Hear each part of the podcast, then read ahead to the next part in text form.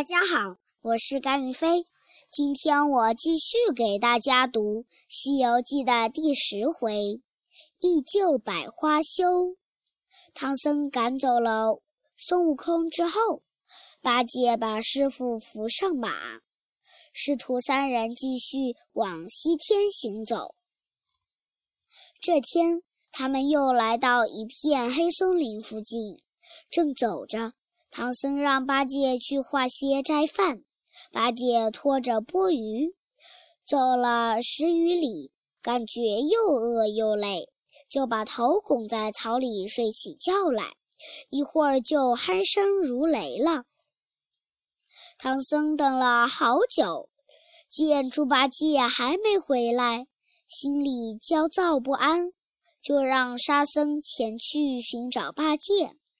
唐僧一个人走进密林中，一个一时信步前行，走错了方向，转向了南方。忽然间，前面前面不远处金光闪耀，仔细看时，是一座宝塔在夕阳的照耀下放着金光放着金光。唐僧想。有塔必有寺院，院内必有僧人。唐僧加快步伐向宝塔走去，只见宝塔宝门上，只见塔门上挂着一个斑竹帘儿。唐僧掀开要紧，猛抬头，见是床上侧身睡着一个黄袍怪。唐僧就这样被抓了。沙僧找到熟睡的八戒，两人回到黑松林，发现师傅不见了。两人急得四处寻找。他们发现了妖洞，猪八戒举起九齿钉耙去砸门。黄袍怪听见砸门声，便跑了出来，和八戒、沙僧打了起来。此时，唐僧被关在后洞中。从洞里走出一个女子，她问明唐僧的来历，就说：“我家住在我家住在离这三百多里的宝象国中。我是三国公主百花羞，十三年前，这被这妖魔一阵狂风掳来，掳来。”与他做了夫妻，公主放了唐僧，又写好一封书信，让唐僧交给宝象国国王。之后，公主奔出前门，向空中高喊：“黄袍郎！”黄袍怪一听，急忙急忙撇下八戒、沙僧。安落云头，问娘子什么事？百花羞说：“方才我午睡，梦见一个金甲神人，要要我还愿。你许过什么愿？”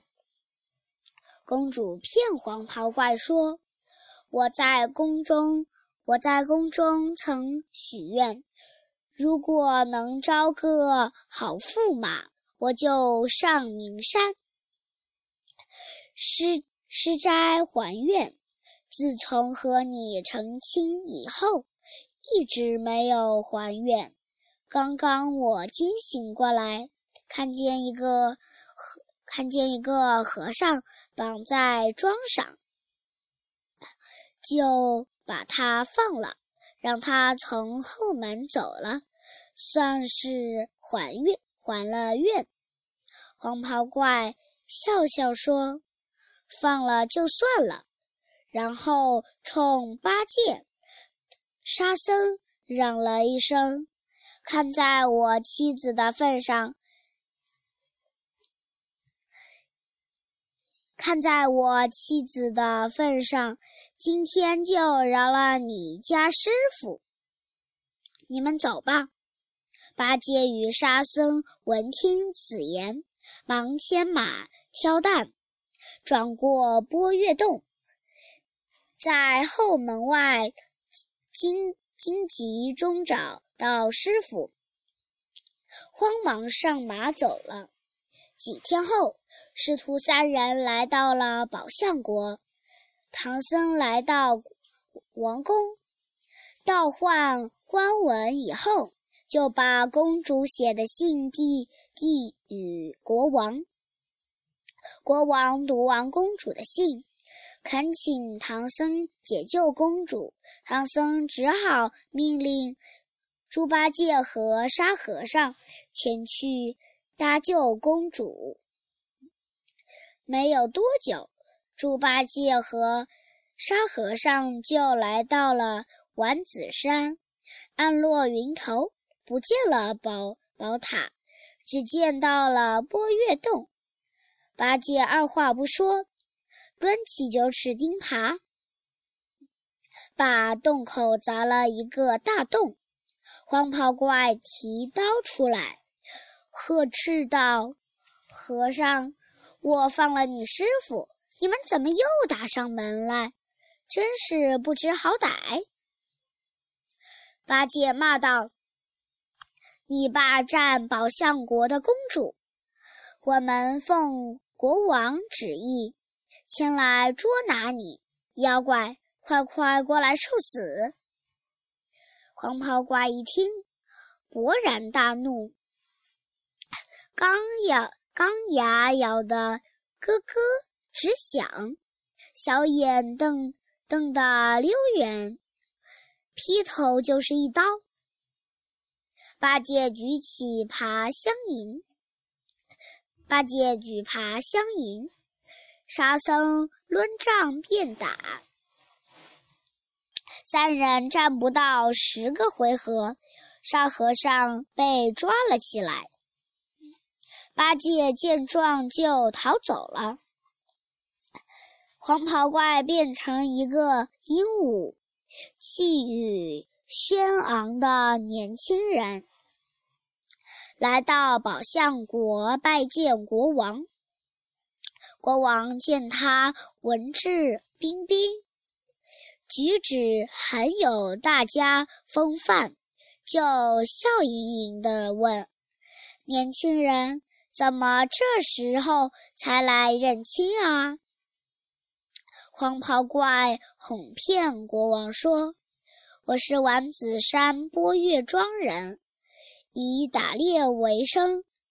十三年前，只见见一只斑斓猛虎驮着一个女子飞奔下山，我张弓搭箭，一箭射伤了。”射伤了猛虎，救了那女子，并和她结为夫妻。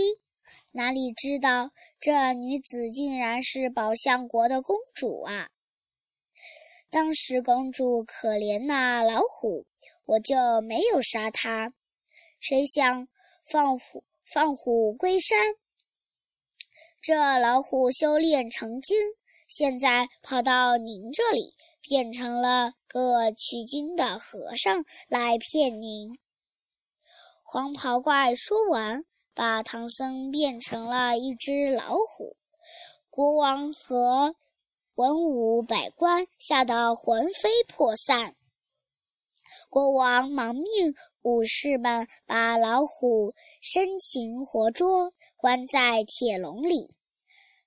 白龙马听人们都在传言唐僧是虎精，知道大事不好，就在半夜时分脱开缰绳，化成龙身，与黄袍怪大战起来。谁想根本不是他的对手，腿上挨了一刀，逃回驿馆，又变回白马。夜已经很深了，白龙马见八戒回来，就咬住八戒的衣襟，要他去花果山请大师兄。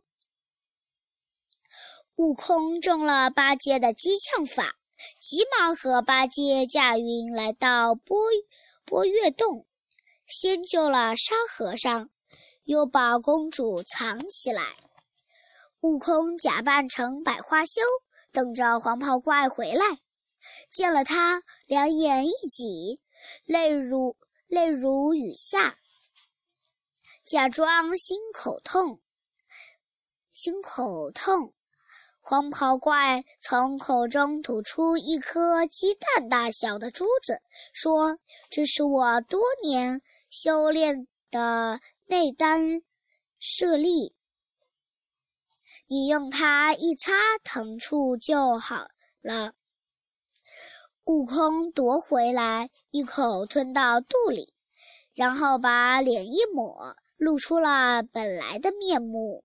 黄袍怪气极了，举起大刀向悟空砍去。悟空举棒迎相迎，两人斗了几十个回合。黄袍怪渐渐招架不住，悟空挑挑开大刀，一棒下去，嘿，那妖怪逃得无影无踪了。悟空一个筋斗来到天上，向玉皇大帝禀报。玉皇大帝忙命天师查询，这才发现二十八宿星内少了少了少了魁星，就命令本部收他上天。悟空谢过玉帝，救回了公主，把师傅恢复人形。师徒和好，一同上路取经去了。谢谢大家。